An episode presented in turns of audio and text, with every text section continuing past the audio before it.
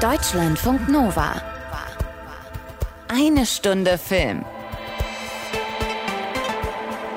Mit Tom Westerholt. Und mit der zum Glück sehr schnell wieder aus der Unendlichkeit zurückgekehrten Anna Wollner to Infinity and Beyond. Anna, du hast gerade gestern erst besonders gut im Kino aufgebast.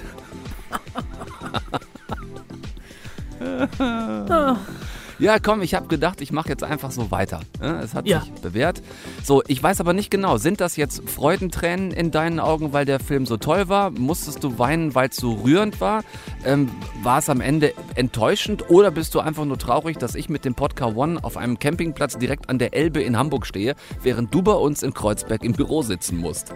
Also um ehrlich zu sein, liegt es an deinen Witzen, Hm, die Tränen in den okay, Augen, ja, verstehe ich. Hm. die, die ich äh, fulminant großartig finde. Ähm, ich höre hinter mir die Dollarzeichen klingen für die Karlauer Kasse, die sich gerade exorbitant schnell füllt. Ja. Und es ist natürlich auch äh, Tränen der Trauer ob deiner Abwesenheit. Ah. Aber schön, dass wir gerade noch gewartet haben, bis der LKW ausgeparkt hat. Ja, da, da, angefangen stand, da stand so ein nerviger LKW hier neben mir, hat, wollte mir am Ende noch die Sicht äh, auf, auf den Elbenhain, oder wie man so sagt, wenn man so auf die Böschung an der Elbe runterguckt. Ich. Bist du jetzt im Auenland? ich, genau, ich, ich wollte es eigentlich nicht verraten, Anna. Genau genommen bin ich im Auenland. Ja, wollte mir hier die Sicht versperren, wollte ich kurz warten, bis der weg ist, damit er uns nicht auf den Sack geht. Wir haben nämlich eine ganze Menge mit euch vor heute. Lightyear, das war das angebuzzerte Thema gerade eben. Lightyear ist neu im Kino. Ähm, ja, natürlich auch einer meiner Pixar- bzw. Toy Story-Helden. Dazu haben wir Nicolas Cage als Nicolas Cage in einer sehr bizarr lustigen Komödie über Nicolas Cage. Massive Talent heißt der, auch neu im Kino. Äh, Du, Anna, hast dann auch noch was nachzureichen aus letzter Woche als dritte Kinoalternative. Ja, ich dachte, ich bleibe meinem Buzz Lightyear-Motto in dieser Woche treu. Wir, das ist natürlich ein Pixar-Animationsfilm und als Gegengewicht äh, gegen den Kommerz habe ich noch einen äh, japanischen äh, Anime-Film mit dabei, der letzte Woche schon ins Kino gelaufen ist. Der ist immer so klein gestartet, dass er jede Aufmerksamkeit verdient und deswegen dachte ich, drücke ich dir den auch nochmal aufs Auge. Dieser Film hört auf den wunderschönen Namen Bell. Also dreimal fulminantes Kino und wir gucken außerdem noch in eine neue Stars Play Serie, die heißt Becoming Elizabeth, über die jungen Jahre von Königin Elisabeth I., also Tochter von Heinrich VIII. und freuen uns dazu über die tolle Alicia von Rittberg, die sie nämlich spielt und die heute unser Gast ist, ne, als deutsche Schauspielerin in einer englischen Produktion. Das musste auch erstmal hinkriegen und das war ein ganz schön hartes Stück Arbeit. All I want is a proper cup of coffee made in a proper cup of coffee pot. I may be off my dot, but I want a cup of coffee in a proper coffee pot. Tin coffee pots and iron coffee pots, they're no use to me. If I can't have a proper cup of coffee in a proper cup of coffee pot, I'll have a cup of tea. Weißt du, sowas habe ich dann ein halbes Jahr lang gemacht. Das wird eine Infinity-mäßige Ausgabe heute. Wenn du bereit bist, lieber Tom, dann würde ich jetzt den Buzzer drücken. To infinity and beyond! Ja, ich muss sagen, ich bin selbst ein klein bisschen hibbelig, obwohl ich den Film noch gar nicht gucken konnte. Es ist die Vorgeschichte des lustigsten Astronauten, der zumindest Pixar jemals eingefallen ist, äh, kommt ins Kino. Es ist die Geschichte von Buzz Lightyear aus Toy Story. Bereit, Captain Lightyear? Bereit wie nie zuvor. Bis zur Unendlichkeit? Und noch viel. Und noch viel weiter wollte er eigentlich sagen, aber es kam ihm, wie so oft in diesem Film, dummerweise was dazwischen.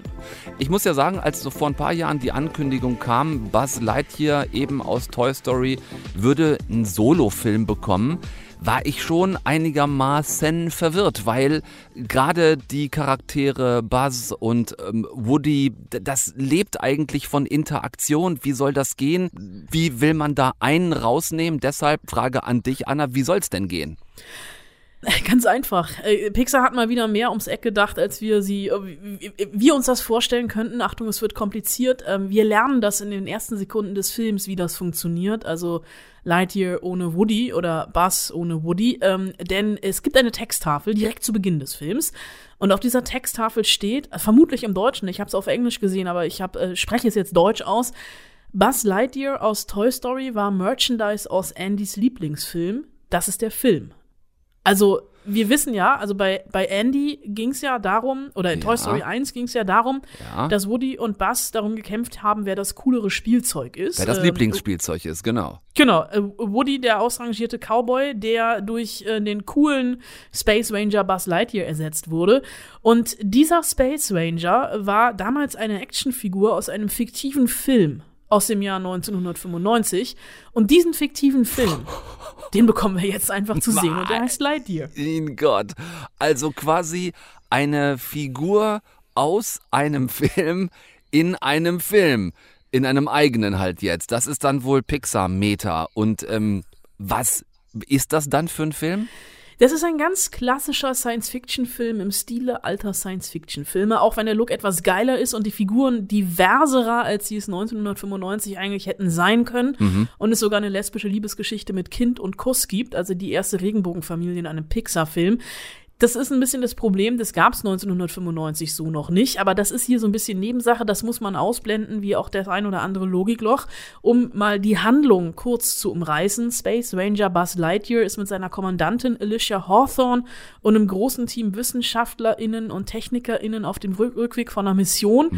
Die hören ein Signal auf einem fremden Planeten, ähm, und machen dann eine Zwischenlandung, die ein bisschen verhängnisvoll wird, denn es äh, gibt ähm, dort ähm, sehr viele Insekten und sehr viele Fleisch, nicht fleischfressende, sondern eher so fleischrankende Pflanzen. Bist du sicher, dass wir jetzt gerade nicht versehentlich über den neuesten Jurassic World Film reden? Das tun wir nicht. Nein, Gut, wir reden okay. über, wir reden über, eher über äh, Alien, Star Wars, Star Trek, Transformers und Avatar. Aber das ist eine Okay, andere Geschichte. ja.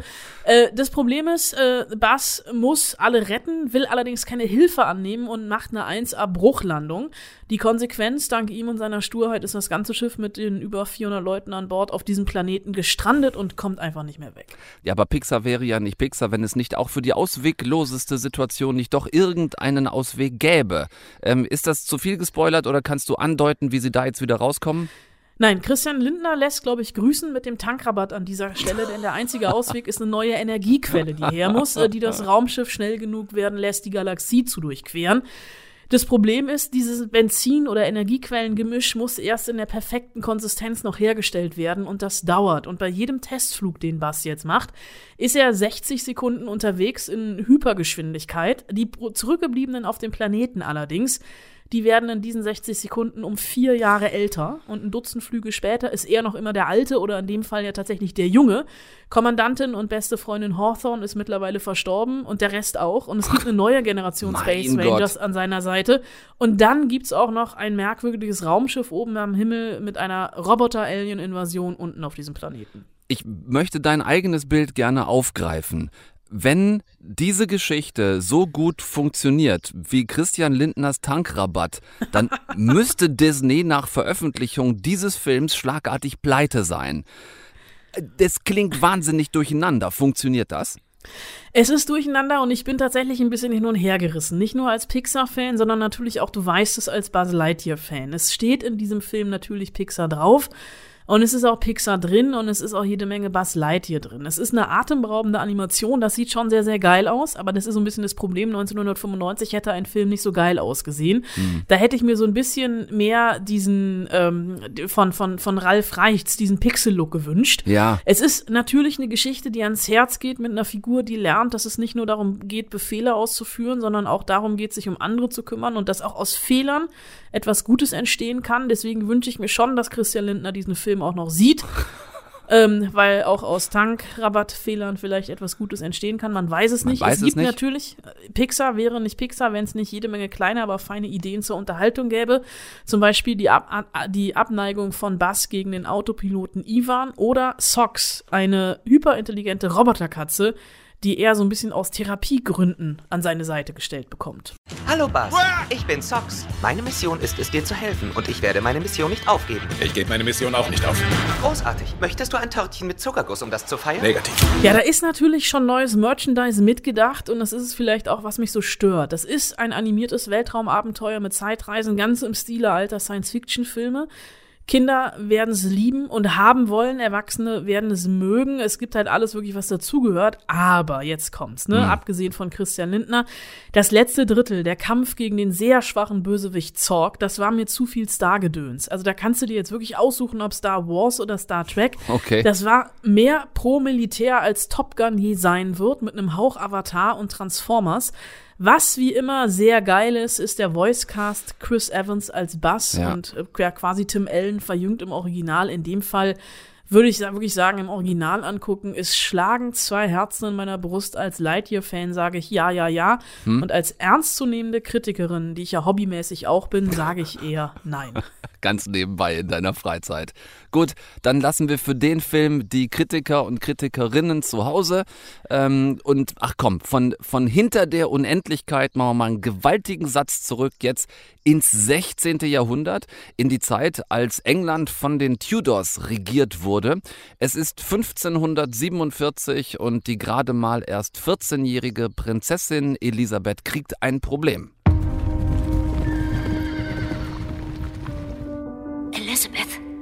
Musst mitkommen. Was ist los?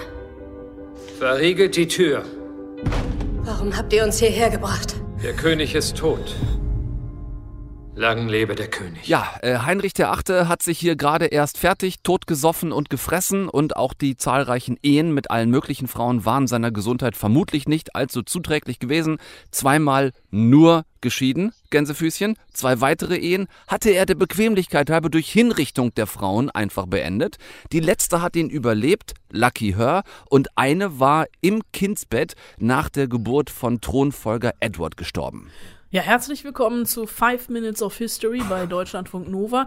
Dieser Edward, einziger Sohn von Heinrich dem Achten, wird also nun neu- 1547 neuer König von England mit gerade mal zehn Jahren. Ja. Davon sollte er aber nicht allzu viel haben. Er blieb's nur sechs Jahre, denn mit 16 ist auch er schon quasi noch als Kind gestorben. Ja, nur deshalb wurde dann, um das für euch kurz komplett zu machen, 1553 für ganz kurze Zeit, nämlich für gerade mal neun Tage lang, eine gewisse Jane Grey, Königin von England, vom sterbenden Edward dazu bestimmt.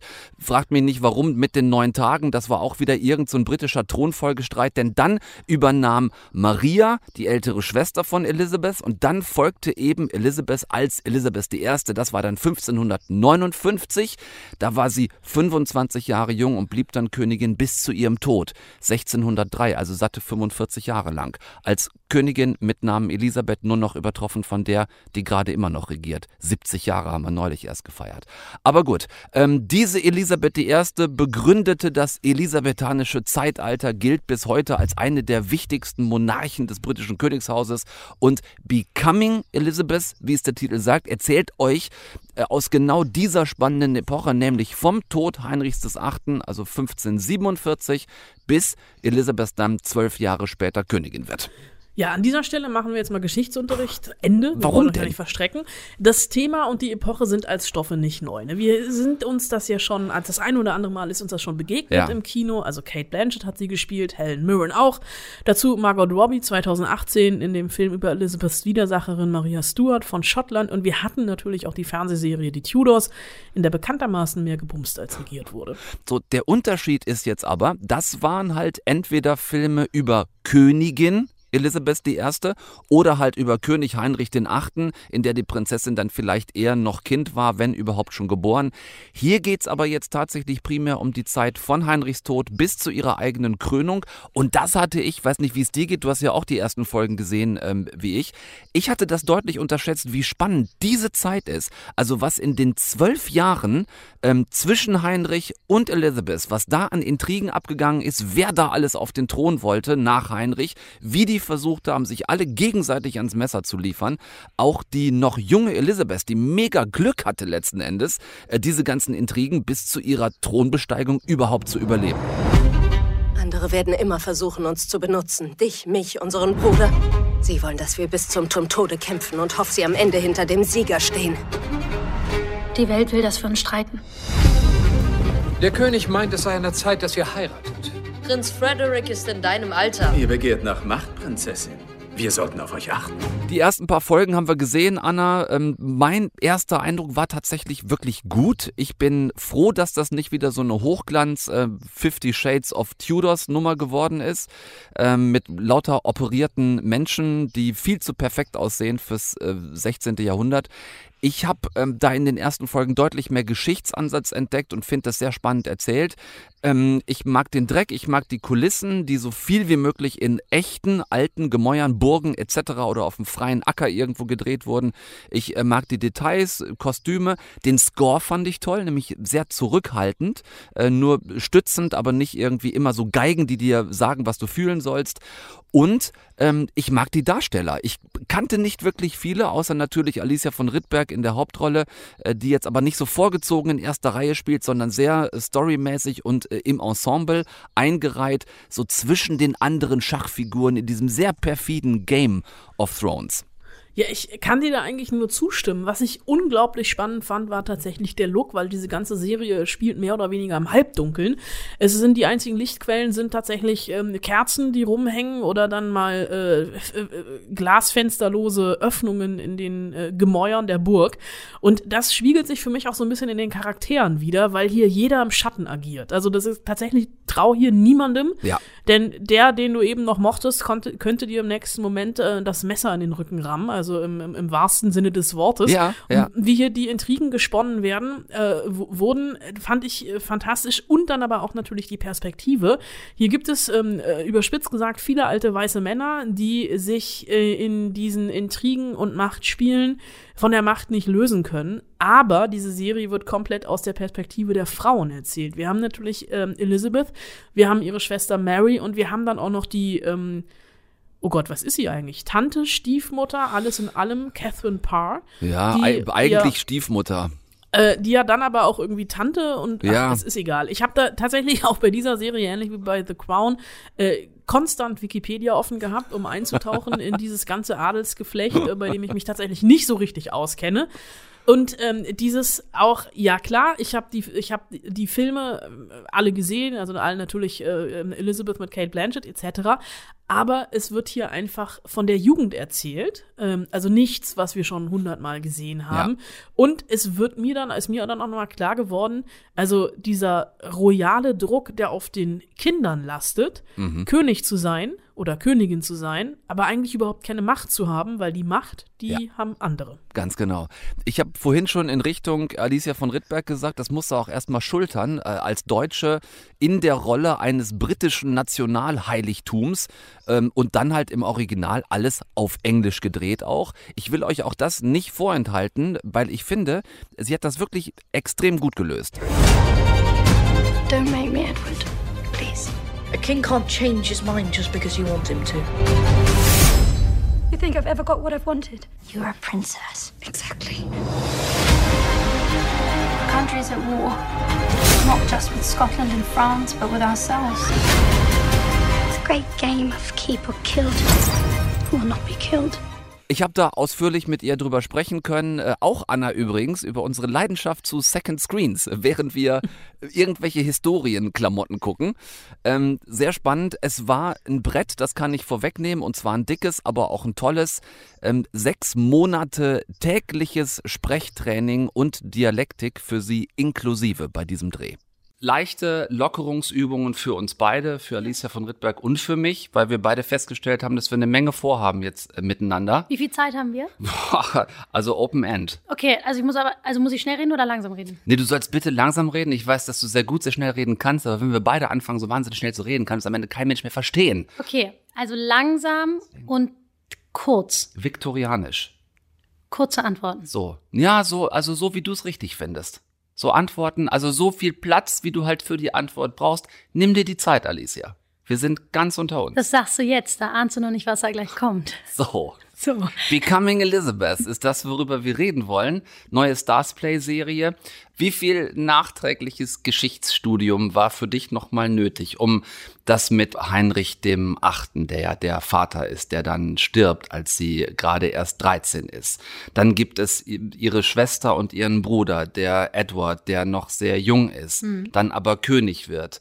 Dann später, das ist jetzt kein Spoilern der Serie, sondern nur Geschichts Nachhilfeunterricht, dann erst ihre äh, Schwester, die äh, Königin wird, dann später du, also Elisabeth. Mhm. Ich habe tatsächlich oder stelle immer wieder fest, wenn ich sowas dann sehe, wie wenig ich weiß. Aber das Schöne finde ich, dass du, äh, und das fand ich auch das Spannende von Anfang an in den Büchern von Anja Rees, ähm, dass du dich so sehr auf die Figuren konzentrieren darfst und dass du so sehr hinter den Vorhang gucken kannst und dich gar nicht so daran aufhängst, wer jetzt welche Position inne hat und wer welche Religion folgt. Und das kommt irgendwie so spielerisch mit. Ich bin nämlich auch, also ich tue mir unglaublich schwer mit so richtigen Schinken, historischen Schinken. Mhm. Ich habe da kein, ich sage immer, man braucht da ein Netz, wo es dann hängen bleibt. Mein Netz ex existiert nicht. Insofern ähm, war ich sehr dankbar, dass man wirklich den Figuren so nah sein darf und dadurch das dann fast spielerisch lernt oder Ja. im Unterbewusstsein so mitnimmt, wer welche Rolle spielt, als dass man da so die ganze Zeit mm, aneckt. Hm, Bist du ein Second-Screen-Typ? Ich frag das extra deshalb, weil ich dich natürlich herzlich von meiner Kollegin Anna Wollner grüßen soll. Und bei Anna und mir ist es tatsächlich immer so, gerade bei so historischen Dingern, Hm. wir sind totale Second-Screen-Leute. Also wenn ich sowas gucke, dann dauert das, ich halte das maximal eine halbe Stunde aus, bis ich das Handy in der Hand habe, Wikipedia aufhabe Eine andere Serie guckst. und, und auf dem Handy. das finde ich jetzt sehr ehrlich, dass du das, aber nee, das finde ich super. Kommen wir gerade raus.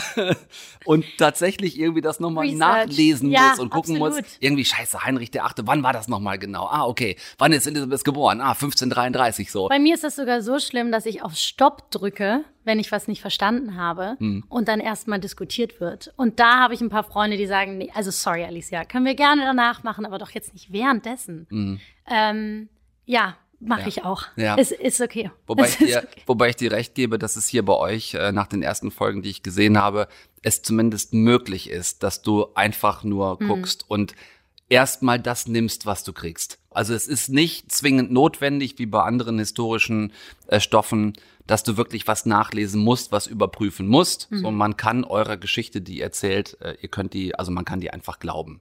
Mhm, ja. Es ist ja ganz oft bei SchauspielerInnen so die, die Rede von diesem Spielalter.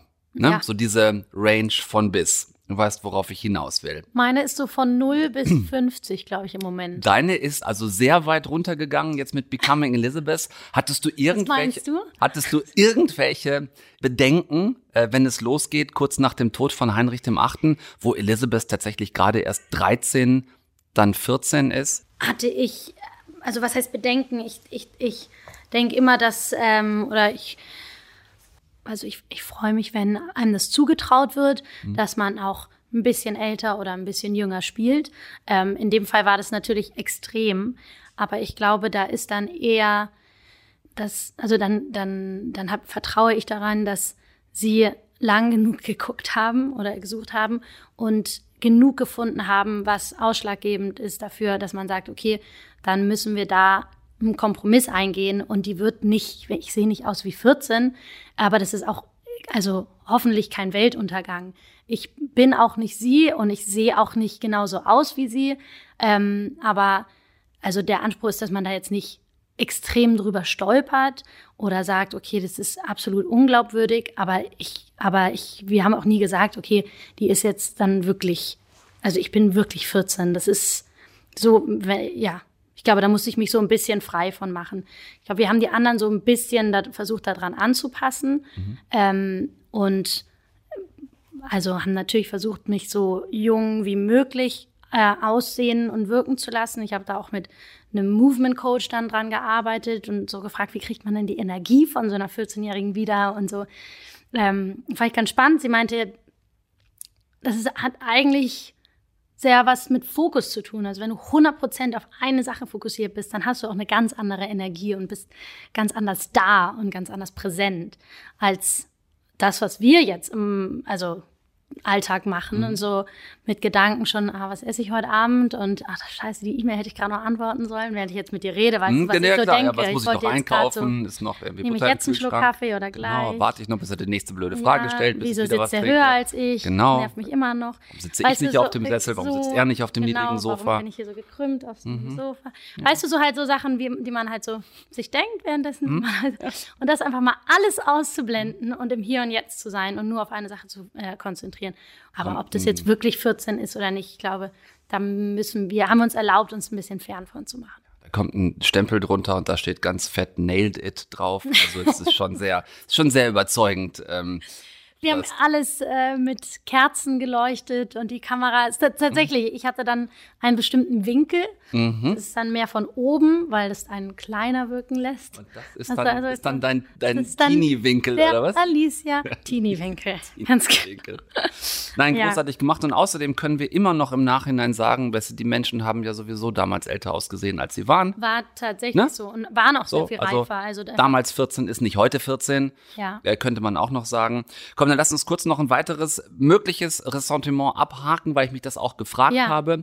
Ähm, du als deutsche Schauspielerin in der Rolle eines äh, englischen Nationalheiligtums, Hm. der Begründerin des Elis elisabethanischen, ich kann es kaum aussprechen, des elisabethanischen Zeitalters. Hm. Und also das ist ja quasi so ein bisschen so, als wenn ein britischer Schauspieler Wilhelm II. spielen würde. Auf Deutsch. Du spielst sie ja auf Englisch.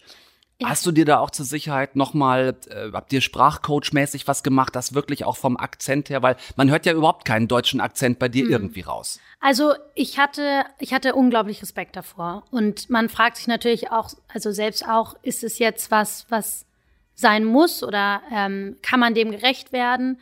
Ist es vielleicht gar nicht fair der Person gegenüber und auch eben so einer ganzen, so einer Kultur gegenüber?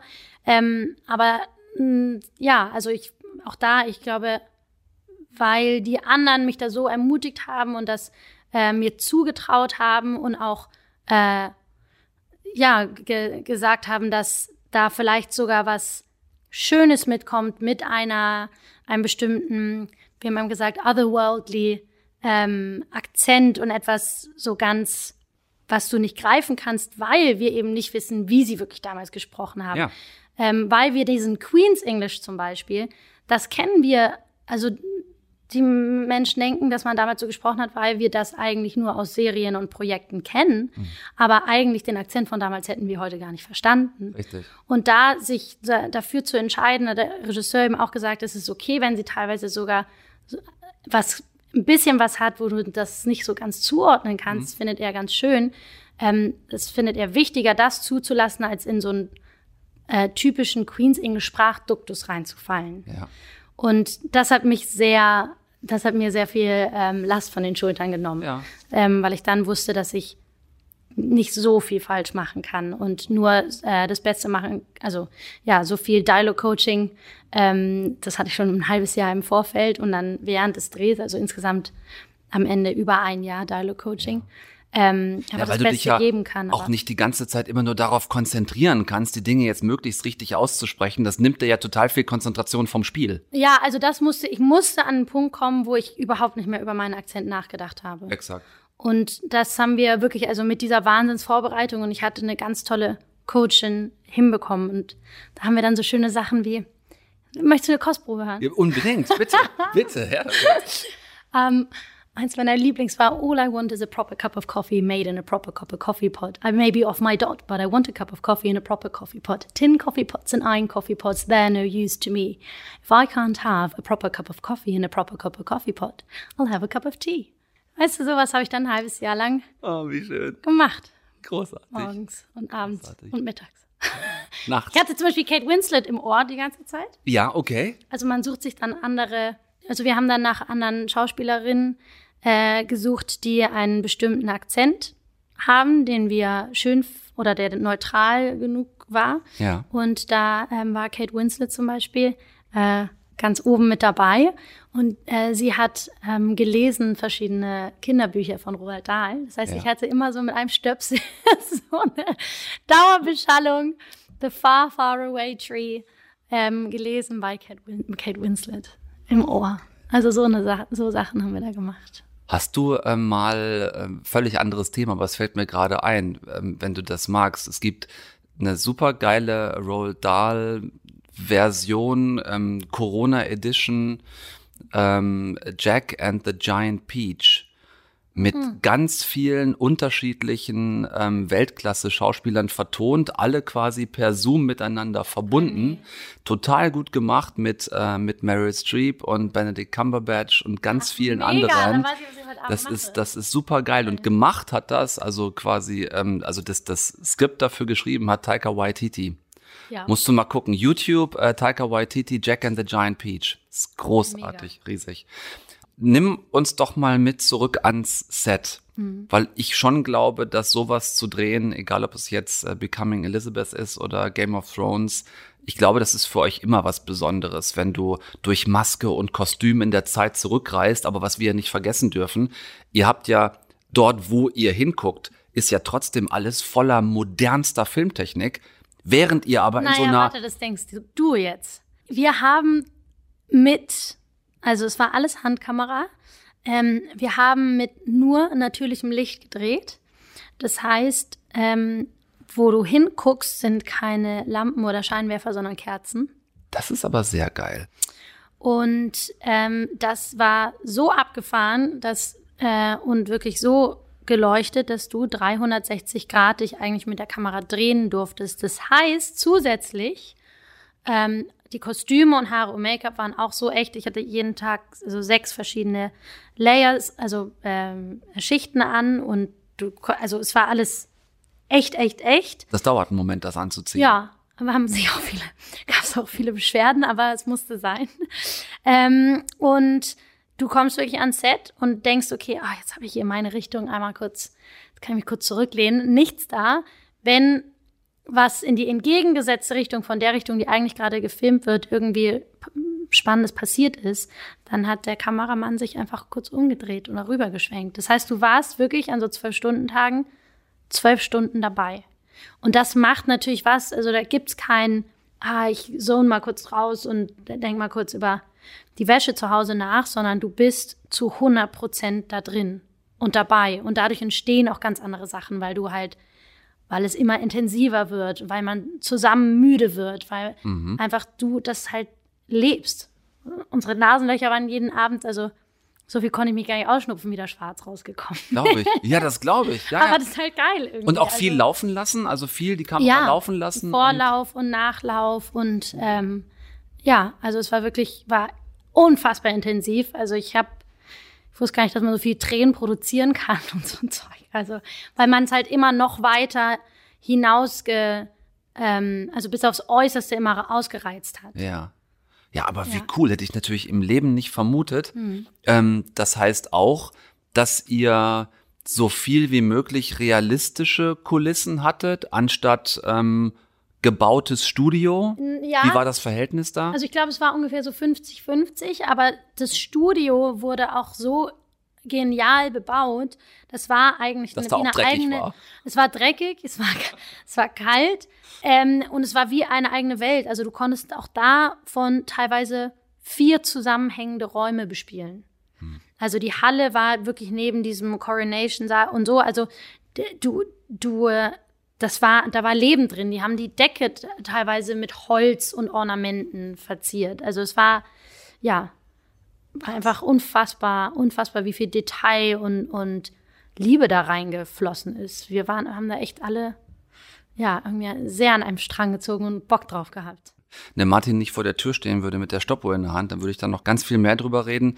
Eine Sache habe ich mich tatsächlich noch gefragt, ähm, in Bezug auf deine Familienhistorie, weil die, die Tudors mit Heinrich dem Achten Mitte des 16. Jahrhunderts ist zumindest, wenn man diversen Einträgen aus dem Internet glauben darf, ist ungefähr die Zeit, in der sich das Adelsgeschlecht der von Riedbergs irgendwie verliert oder auflöst, aus dem eure von, von Rittbergs ja Sag, du, stammen sollen. ich habe da keine Ahnung von. Da kannst du mir jetzt, da kannst du mir jetzt was erzählen. Wahnsinn. Also, ähm, ist das nicht so irgendwie dein, dein Ding? So, also gerade jetzt über so ein Dreh nochmal auf die, auf das eigene, zumindest in eurer Vergangenheit liegende Adelsgeschlecht zu gucken, wie da so die nee, Zusammenhänge leider waren? nicht. Also vielleicht, äh, mache ich das auch zu wenig, aber ich finde also auch an der Zeit oder an, wenn man sich jetzt die, äh, die englische Monarchie anguckt, mich interessiert gar nicht so sehr die Institution oder die,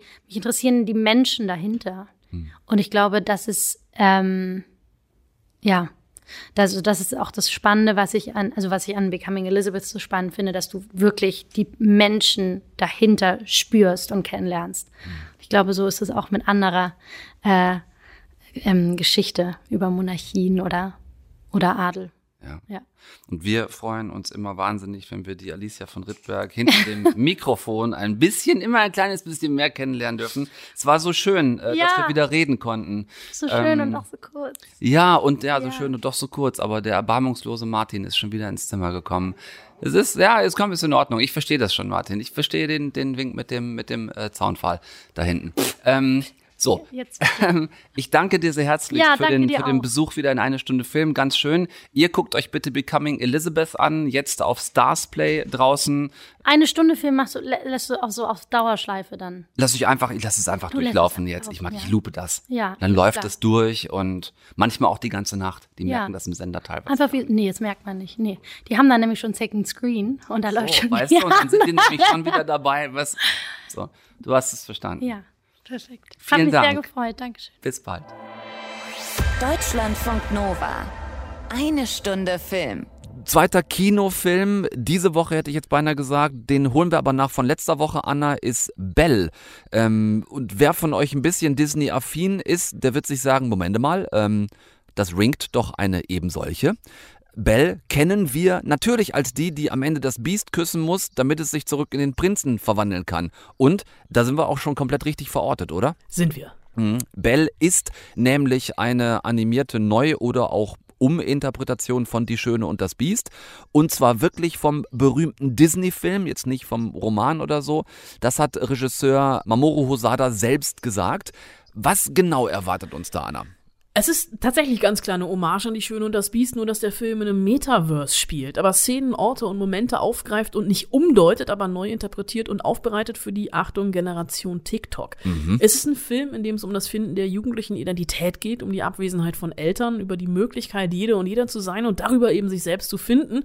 Belle ist die titelgebende Hauptfigur, die in der realen Welt ein schüchternes Mädchen ist, äh, Susu heißt oder Sushu, und im Metaverse der Yu ihr wahres Ich findet. Ich glaube, diese Yu müssen wir erklären. Was ist das?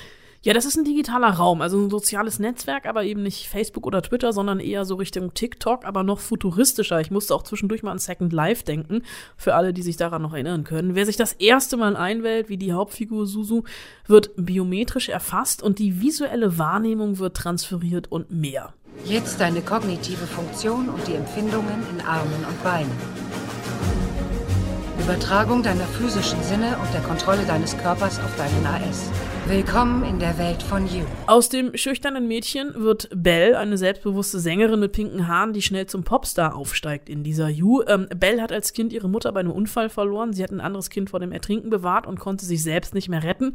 Und in ihrer Trauer ist Susu so verschlossen, dass sie im echten Leben ihre Stimme verloren hat und nicht mehr singen kann, bis sie eben in die You kommt und dort dann auf das Du ahnstes Beast trifft. Ja, also das klingt so ein klein bisschen wie sponsored bei Mark Zuckerberg. Der hat ja gerade neulich erst wieder rumphilosophiert über seinen Metaverse.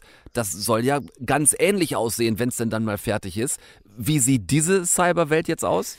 Ähm, ich hoffe, dass äh, schöner als das Metaverse, glaube ich. Es ist visuell wirklich absolut überbordend und damit steht dieses fantastische Element des Films auch ganz klar im Kontrast äh, zu dieser eigentlich doch recht klein angelegten Coming-of-Age-Geschichte. Es ist eine riesengroße Stadt ähm, hat mich so ein bisschen erinnert an futuristisches Manhattan oder Shibuya, wo der mhm. Film spielt und erinnert auch ein bisschen an die Matrix, nur die Matrix angemalt und in Farbe. Die Schwerkraft ist hier außer Kraft gesetzt. Es kann unter anderem passieren, dass in dieser U auch mal ein Wal am Himmel auftaucht und seine Runden über den Horizont dreht und von niemandem wahrgenommen wird, weil es einfach so ist.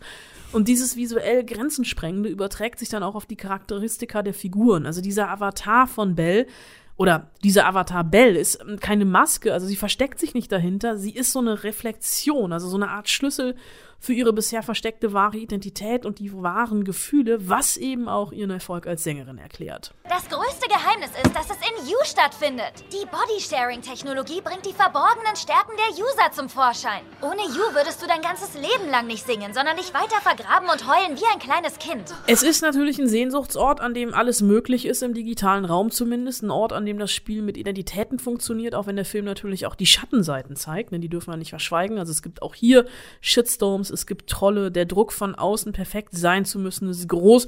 Viele Filme würden daraus jetzt so eine Warnung machen, ne? Mhm. Also so dieser moralische Zeigefinger, Achtung, Achtung, soziale Netzwerke sind gefährlich, das Eintauchen in die virtuelle Rela- Realität sowieso. Aber in Bell ist das ein Raum, so ein bunter Ort, an dem man als Teenager einfach so sein kann, wie man gerne wäre. Und weil dieser Film das so wunderbar märchenhaft verpackt, hat er mich total abgeholt. Klingt total sehenswert, solltet ihr vielleicht nicht dran vorbeilaufen. Ähm, Buzz hin oder her. Also Bell seit letzter Woche neu im Kino. Schöne Alternative zu dem, was wir von Disney und Pixar so gewohnt sind. Lightyear neu. Bell seit letzter Woche zwei Möglichkeiten, aktuell ins Kino zu gehen. Eine dritte geben wir euch jetzt noch mit dazu. Ein Film, den ich gerade wirklich sehr feiere, der mir großen Spaß gemacht hat. Massive Talent. Dialoge, Anna, wie du und ich sie hier quasi täglich führen. So sag ich, sagst du mäßig. Könnten Sie endlich aufhören zu quatschen und die Frage beantworten? Was ist Ihr dritter absoluter Lieblingsfilm? Paddington 2. Was? Und dann sagst du wieder. Ich habe den ganzen Film durchgeheult. Ich wollte danach ein besserer Mensch sein. Bullshit, Mann! Dann gucken wir den Film und dann sagst du wieder. Paddington 2 ist unglaublich gut. Hab ich doch gesagt. Ja, so geht das hier bei uns hin und her und so geht's auch Nicolas Cage in Massive Talent, der hier zur einfacheren Orientierung einfach mal sich selbst spielt. Nicolas Cage als Nicolas Cage beziehungsweise Nick Cage, wie der Herr von und zu gerne über sich selbst spricht. Ex-Filmstar, heute nur noch ein Schatten seiner selbst, der anerkennen muss, dass seine 80er und 90er Jahre doch irgendwie rum sind. Die Jahre also mit den fetten Hauptrollen, die Jahre von Mondsüchtig, Wild at Heart, Con Air, The Rock und Stadt der Engel. Ja, ein Schauspieler, du wirst jetzt lachen, der für mich einer der größten Antischauspieler dieser Welt ist. Ich kann den einfach nicht ertragen. Könnte ein Grund sein, warum ich. Ich glaube, er sich auch nicht, Anna. Ich glaube, er sich meistens auch Dann nicht. haben er und ich ja was gemeinsam. Und das ist, glaube ich, ein Grund, warum ich ähm, den gro einen großen Bogen um Massive Talent gemacht habe. Ähm, wobei Cage ja auch nach diesen ganzen 80er und 90er Filmen, die du gerade aufgezählt hast, äh, durchgehend bis heute mega viele Filme gedreht hat. Ja. So ein richtiges Loch hatte der ja ähm, zu meinem großen Entsetzen eigentlich nie. Ja, chronologisch nicht. Das stimmt. Inhaltlich, das ist das wahrscheinlich du eher meinst. Naja, ne, das Vermächtnis des geheimen Buches, Duell der Magier, nicht zu vergessen Ghost Rider mit dem brennenden, äh, mit dem brennenden äh, Totenschädel, hat er sogar zweimal verbrochen. Die letzten Tempelritter, auch zweimal, war auch entsetzlich. Äh, oder auch so Filme wie Tödliches Verlangen oder Teen Titans Go. Den habe ich nie gesehen, vermutlich zu Recht. Also da waren wirklich genug Himbeerkandidaten für einen goldenen Obstsalat dabei. Das Witzige ist hier aber, Cage ist wirklich gnadenlos selbstironisch. All das fließt damit ein, also auch die ganzen Flops, die Misserfolge. Ähm, und das alleine finde ich schon wirklich sehr groß, wenn ein Star sowas kann. Kann der Film denn auch eine eigene Geschichte erzählen? Also provokant gefragt. Hat er eine? Zum Glück hat er eine, ja. Äh, Nick Cage ist im äh, Dauerclinch mit seinem Agenten, den Neil Patrick Harris spielt. Das Lied ist sozusagen immer dasselbe. Cage will noch einmal einen richtig großen Film drehen. Einen, der ihn endlich wieder in Hollywoods erste Reihe katapultiert. Äh, sein Manager zieht ihm diesen Zahn aber immer wieder. Es gibt keine Angebote, es gibt keine Chancen. Nick Cage trifft sich mit Regisseuren und labert die so lange voll, bis die wirklich überhaupt keinen Bock mehr auf ihn haben. Stattdessen kommt jetzt folgendes Angebot. Auftritt auf dem Geburtstag eines spanischen Millionärs auf Mallorca für die Gage von einer Million Dollar. Also hinfliegen, der coole Nick Cage sein, die Partygesellschaft unterhalten, kassieren und ab nach Hause. Was Cage befürchtet und auf gar keinen Fall will, das klärt er gleich bei Ankunft mit dem Bodyguard des Millionärs. Mr. Cage. Ja, Entschuldigung, nur ganz kurz. Der Mann, dem das Haus gehört, wie heißt der? Javi. Ja, Javi. Hat Javi vor mit mir... Sie wissen schon. Ich verstehe nicht genau. Falls ich Harvey den Schwanz lutschen oder seine Frau vögeln oder ihm zusehen sollen, wie er seine Frau vögelt, das ist ein No-Go. Verstehen Sie, das ist no bueno. Ich verstehe. Okay, und wenn Harvey denkt... Ich bin Harvey.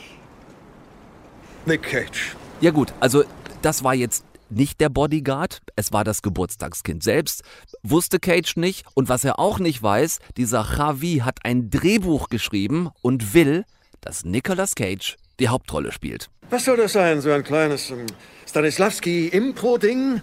Das können Sie sich sparen. Stanislavski gehört der Mann zum Widerstand? Stopp! Ich bin Ihr Gast! Heute früh reißt mir Gabriela die Bettdecke weg und jetzt spielen Sie hier mit mir Schnitzeljagd! Tut mir leid, aber Sie dürfen nicht aufhören zu spielen, Nick! Nein, keine Chance. Ein Nick Cage wird auf gar keinen Fall in einem Film eines dahergelaufenen spanischen Millionärs mitspielen, es sei denn, der dahergelaufene spanische Millionär ist in Wahrheit jemand ganz anderes. Ich habe den ja nicht gesehen. Ich will auch, weiß auch nicht, ob ich das nachholen werde. Ich wittere aber eine Buddy-Komödie, Gags unter der Gürtellinie und ein Chaos wie ein Hangover. Mm, also eine Buddy-Komödie wird das Ganze zwischen den beiden. Äh, da ist auch eine gehörige Portion Screwball mit drin, mit dem schönen Kniff, dass hier einfach jetzt mal der Star, der, äh, der arme, verschuldete Schlucker ist und der Nobody, der steinreiche Strippenzieher. Äh, Chaos auch, na klar, darauf muss es hinauslaufen, ähm, wegen ein paar echt gut gemachter Twists ist das auch gar nicht so komplett vorhersehbar, dieses Chaos, wie man denken könnte. Und die Gags, die gehen eher, ähm, mit den Worten der besten Band der Welt ausgedrückt, immer mitten in die Fresse rein. Das klingt alles, lieber Tom, nach wäre eine durchschnittliche Komödie, wenn nicht. Ja, genau, wenn nicht. Oder wenn da halt jeder nur irgendeine fiktive Rolle spielen würde, dann müsste kein Mensch in diesen Film reingehen. Es wird tatsächlich einigermaßen zum Knaller dadurch, dass Nicolas Cage hier kompromisslos sich selbst in die Pfanne haut. Schulden, Misserfolge, gescheiterte Ehe, alles mit drin. Und er spielt nicht eine einzige Szene mit angezogener Handbremse. Wer das kann, wer davor keine Angst hat, wer, wer da auch äh, nicht selbst selbstverliebt äh, genug für ist ähm, und übrigens auch keine Angst davor hat, ständig im Film so Streit-Selbstgespräche mit seinem 30 Jahre jüngeren, mega arroganten ähm, CGI-Ich zu führen. Oh Gott. Da, immer wieder gibt es Szenen, wo, wo Nicolas Cage mit seinem mit seinem Ich aus den 90ern redet, der aber auch so ganz schlecht computeranimiert ist. Ähm, ähm, wen hatten wir denn da, wo wir auch schon mal gesagt haben, Gott, das ist so, so furchtbar. Teilweise in den, ähm, in den äh, Avengers-Filmen bei Robert Downey Jr. Ja, oder Robert De Niro in The Irishman. Robert De Niro in The Irishman. So ungefähr musst du dir das vorstellen, wenn Nicolas Cage mit Nick Cage aus den 90ern spricht. Und ich finde, wer, wer da also sich selbst so die Torte in die Fresse haut, der zeigt letzten Endes, dass er schon immer noch ein einigermaßen großer ist und Cage dabei zuzugucken, macht diese gut eineinhalb Stunden lang wirklich einfach nur Spaß. Äh, Cage-Fans und vielleicht welche, die es gerne werden wollen, gehen rein. Bei dir bin ich mir nicht ganz sicher. Ich hatte nach dem Film auf jeden Fall Bock, ein paar seiner alten Klamotten mal wieder zu gucken, und zwar die Perlen, genau wie die Himbeeren. Perlen? Fragezeichen? Himbeeren, Ausrufezeichen. Ein, ein, begeisterter Tom, ein begeisterter Tom Westerholt von Nicolas Cage als Nicolas Cage in Massive Talent. Haben wir noch was? Also ich gucke auf die Uhr, wir ufern schon wieder aus, oder? Äh, ja, wir ufern aus. Äh, daher dieses Kleinod vielleicht nur ganz kurz und in einem Satz. Deine Kleinode, kurz in einem Satz kenne ich, hm. in einem Satz mit 38 Kommata. Ihr macht ganz schnell. Sechs Staffel Peaky Blinders ist raus, eine der besten Serien aller Zeiten, geht in ihre finale Runde, danach ist Schluss. Thomas Shelby, aka The One and Only Cillian, Steel Blue Eyes Murphy ist wieder da, er hat seinen Bruder Arthur dabei und die ersten Folgen, die ich gesehen habe, verraten. Hier wird circa drei Folgen lang Anlauf genommen für ein mit Sicherheit fulminant blutiges Finale, Semikolon. Es ist 1933, die Prohibition ist vorbei und die Shelbys wollen richtig fett ins Morphium-Geschäft einsteigen, Komma, legen sich zwischen Birmingham und New York mit allen großen Schmugglergangs an und ich glaube, das könnte mal ein Serienfinale nach Maß werden. Punkt. Du hast mehrere Kommatas unterschlagen, aber vielen Dank. Ich habe jetzt eine Nachfrage. Ja. Die Schauspielerin Helen McQuarrie hat ja eine wichtige Rolle in der Serie gespielt, bis sie letztes Frühjahr mit 52 Jahren an Krebs gestorben ist. Wurde Ja. das irgendwie aufgegriffen? Ja, wirklich ganz schlimm tragisch. Sie hat äh, Polly Shelby gespielt, eine ganz wichtige Figur, eine tolle Frau. Es wurde aufgegriffen und zwar gleich in der ersten Folge von Staffel 6. Ich spoilere natürlich nix, aber ich fand's nicht wirklich gut, wie sie es gelöst haben, weil die Nachvollziehbarkeit für das Wie und Warum wirklich total fehlt. Also das, man versteht es nicht. Das ist schade. Ich bin gespannt, was andere Fans dazu sagen. Wird viel diskutiert, auch im Netz, diese Szene. Ich war ein bisschen enttäuscht, aber inhaltlich wirklich nur ja, von dieser einen Situation. Äh, die Staffel an sich, was ich bisher gesehen habe, macht mega Bock aufs Finale. Dann äh, könnt ihr euch das auch noch angucken, wenn ihr wollt, jetzt auf Netflix und könnt dreimal ins Kino gehen. In Lightyear, in Bell oder in Massive Talent und auf Starsplay noch Becoming Elizabeth gucken. Ich so. glaube, das reicht für diese Woche. Ihr habt genug zu tun und sieben Tage Zeit, bis wir uns wieder hören. Anna, ich versuche bis dahin wieder zurück zu sein. Wenn es aber woanders auch schön ist, dann, ja, ich lasse mal so ein bisschen auch hier bei uns äh, als Cliffhanger das Ende offen. Ähm, ihr habt Hausaufgaben bis nächsten Dienstag. Macht bis dahin keinen Quatsch. Guckt nix, was wir nicht auch gucken würden. Hauptsache es flimmert. Deutschlandfunk Nova. Eine Stunde Film. Jeden Dienstag neu. Auf deutschlandfunknova.de und überall, wo es Podcasts gibt. Deine Podcasts.